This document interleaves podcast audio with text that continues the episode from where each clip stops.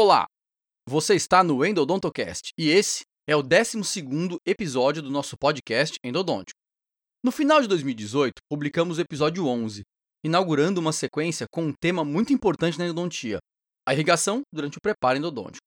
Na ocasião, discursamos um pouco sobre as características positivas e negativas dos irrigantes mais conhecidos e utilizados.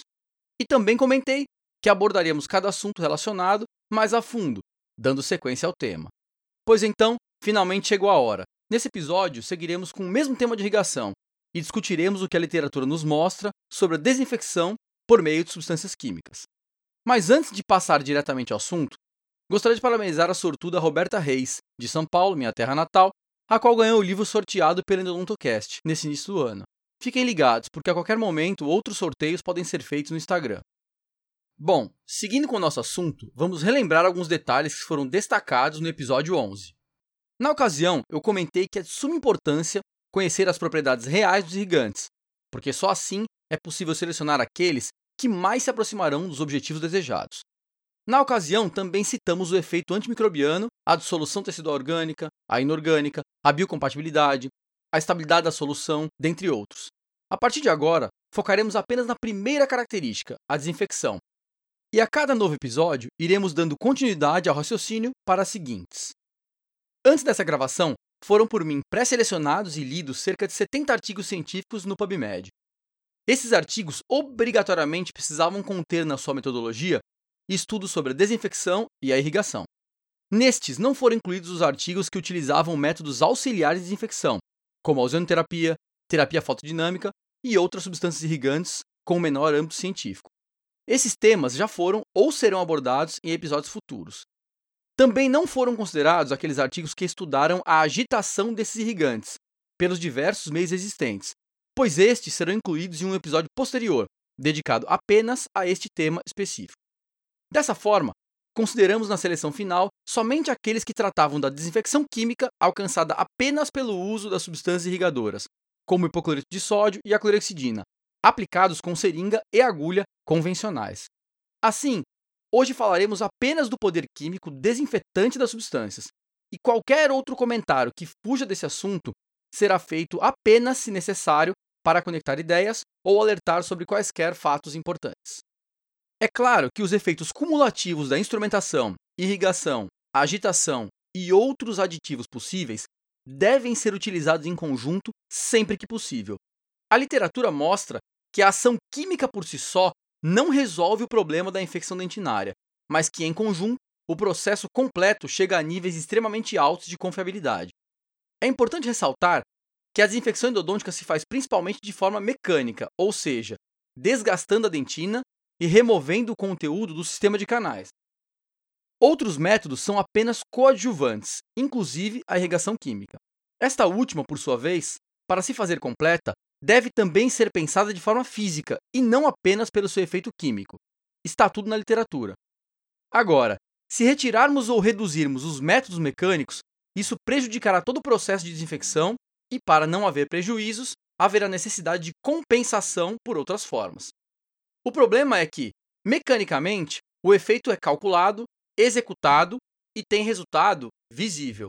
Quimicamente, não é possível aferir de imediato o efeito do que foi aplicado. Resumindo, quando eu instrumento um conduto até um tamanho desejado, eu sei que forma ele terá ao final do processo. Mas após a irrigação, os efeitos não são mensuráveis e não há como saber a eficiência do que foi escolhido e aplicado. Por isso, a compensação é difícil de ser realizada. Em outros episódios, abordaremos esse binômio químico-mecânico, mas vou citar algumas das informações bastante relevantes que a literatura já comprovou. 1. Um, Quanto maior a ampliação, tanto cervical, mas principalmente apical, melhor o efeito desinfetante físico e químico do irrigante. Mas é óbvio que o desgaste tem que ser o menor possível, para não comprometer a estrutura dental. 2. Quanto maior a movimentação do irrigante, seja pela agitação, pelo volume, pela profundidade de aplicação ou pela pressão, maior a desinfecção, mesmo que em substâncias sem ação química. Porém, isso deve ser limitado em substâncias com toxicidade. E 3. Quanto maior poder químico da substância, maior a sua desinfecção, mas menor a sua biocompatibilidade. E essa desinfecção será o nosso foco de hoje. Tendo isso em mente, podemos dar início à discussão, mas devo lembrá-los, como sempre, sobre a relevância científica de cada trabalho citado. Os trabalhos mais importantes são aqueles ditos em vivo, em pacientes. Depois, em animais. Em seguida, os trabalhos feitos em dentes extraídos, os ex vivo. E por último, os in vitro, feitos em modelos laboratoriais diferentes dos anteriores.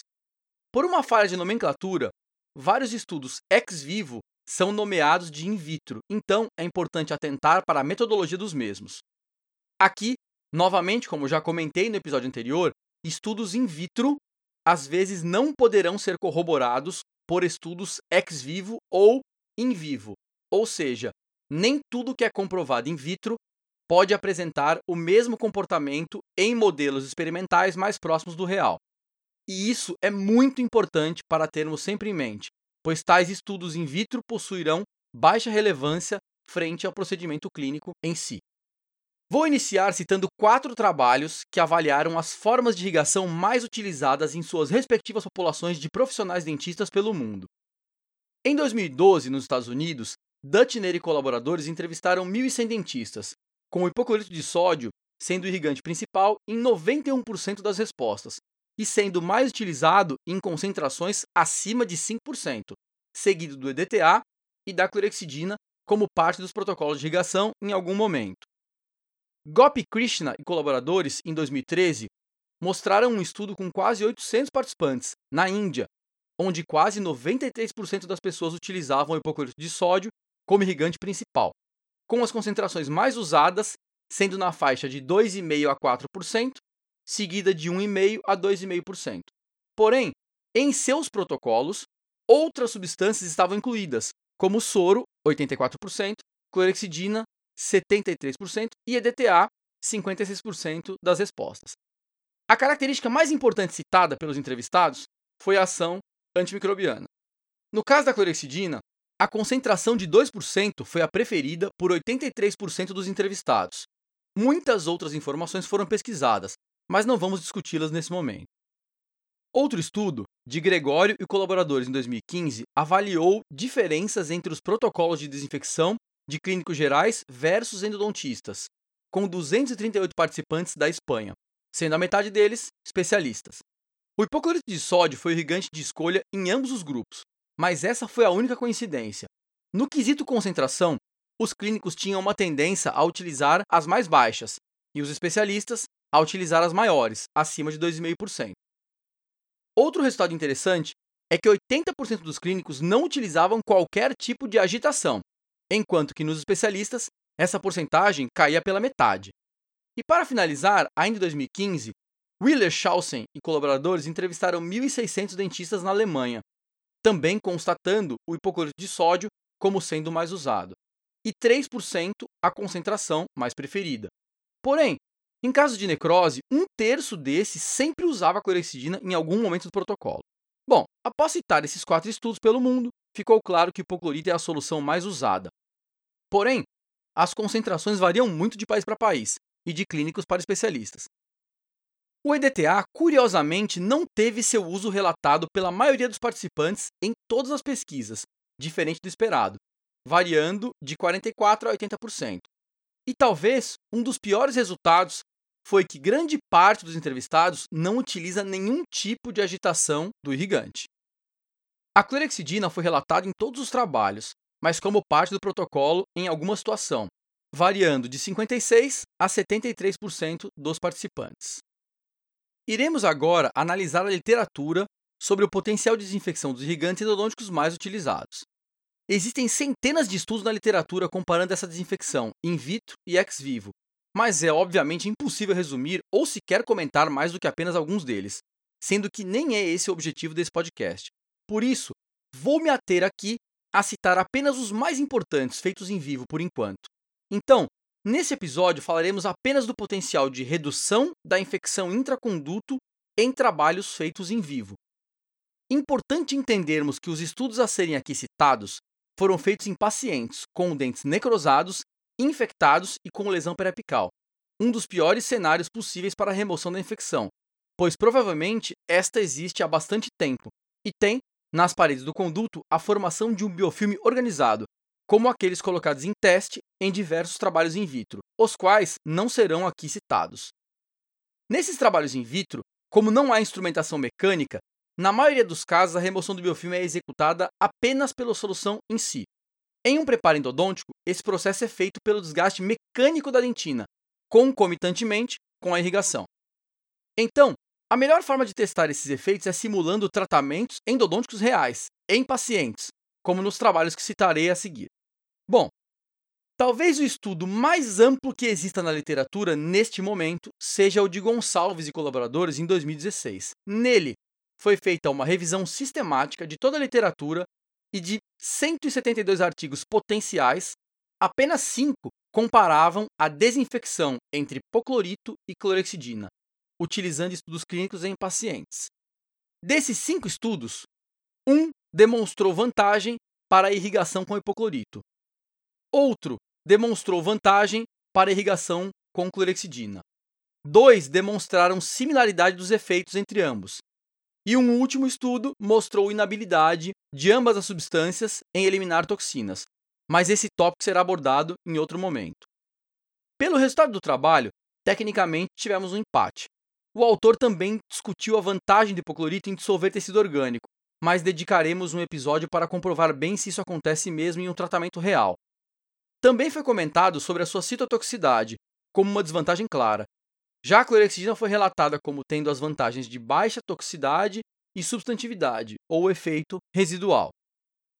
Existem outros três estudos clínicos que não foram utilizados por Gonçalves, e em todos, ambas as soluções também foram testadas em uso clínico e em dentes infectados originais, com condições similares, e diferenças apenas na irrigação com clorexidina ou hipoclorito. O primeiro é o de Siqueira e colaboradores de 2007, com 34 pacientes. O segundo é o de Xavier e colaboradores de 2013, com 48 pacientes. E o terceiro é o de Roças e colaboradores, em 2016, com 50 pacientes. Com exceção do trabalho de Xavier, que utilizou hipoclorito a 1%, os outros utilizaram 2,5% sempre versus a clorexidina 2%. Sabe quais foram os resultados de desinfecção de todos os três estudos? Todos eles mostraram similaridades na redução antimicrobiana alcançada pelos dois gigantes. Ou seja, não houveram diferenças entre ambos no que diz respeito à desinfecção em dentes de pacientes. Olhando de perto os resultados de todos esses oito estudos, cinco da revisão sistemática mais os três citados em seguida, percebemos que a desinfecção é muito parecida, variando conforme a metodologia, aplicação e concentração das substâncias. Mas sabe o que é igual em todos esses estudos? Eles foram feitos em dentes infectados com lesão periapical e todos foram instrumentados com brocas e limas. A única exceção desses oito foi um de 1998, onde não houve instrumentação, apenas irrigação. Porém, os resultados deste também foram bem similares aos outros, com leve vantagem para a clorexidina. Nesse caso, devido à falta da instrumentação, os níveis de desinfecção de ambos os irrigantes foram bem mais baixos em comparação com os outros estudos, mostrando que o irrigante químico é apenas um coadjuvante auxiliar. Ele nunca será a principal ferramenta de desinfecção. Quer provas disso? Então vamos lá. Nesse estudo de 1998, o uso do soro sem preparo mecânico só desinfetou 25% do conduto. Porém, ao averiguar todos os trabalhos da literatura que avaliam a desinfecção com soro, somado ao preparo mecânico, notamos que estes alcançaram porcentagens de redução da ordem de 89 a 97%. Todos, apenas com soro e preparo mecânico. Entendeu? Só o soro, sem preparo mecânico, 25% de desinfecção. Soro, com preparo mecânico, mais de 90% de desinfecção mesmo sem uma solução quimicamente ativa. A desinfecção chegou a níveis altíssimos devido ao desgaste dentinário e ao fluxo do líquido da irrigação. O acréscimo de uma solução quimicamente ativa melhorará apenas 5 a 7% da desinfecção no conduto principal, em conjunto com a instrumentação. Mas é claro que isso só é verdade quando consideramos apenas a desinfecção da luz do conduto principal ao levarmos em conta a desinfecção intradentinária, ou, por exemplo, a inativação por endotoxinas, os resultados serão bem diferentes, pois o efeito químico realmente se fará necessário para essas outras funções. Um dado também interessante é que o volume de irrigação desses estudos variou de 2 a 5 ml por instrumento utilizado, mas nunca menos do que isso. Sabemos pela literatura que quanto maior a quantidade de irrigante, melhores serão os seus efeitos de desinfecção. Dessa forma, qual o resumo de tudo isso que foi dito? Primeiro que, pelos estudos em vivo disponíveis hoje, ambas as substâncias possuem efeitos desinfetantes similares na luz do conduto endodôntico infectado, desde que utilizados nas concentrações indicadas nos trabalhos, no mínimo 2,5% para hipoclorito de sódio e 2% para a clorexidina.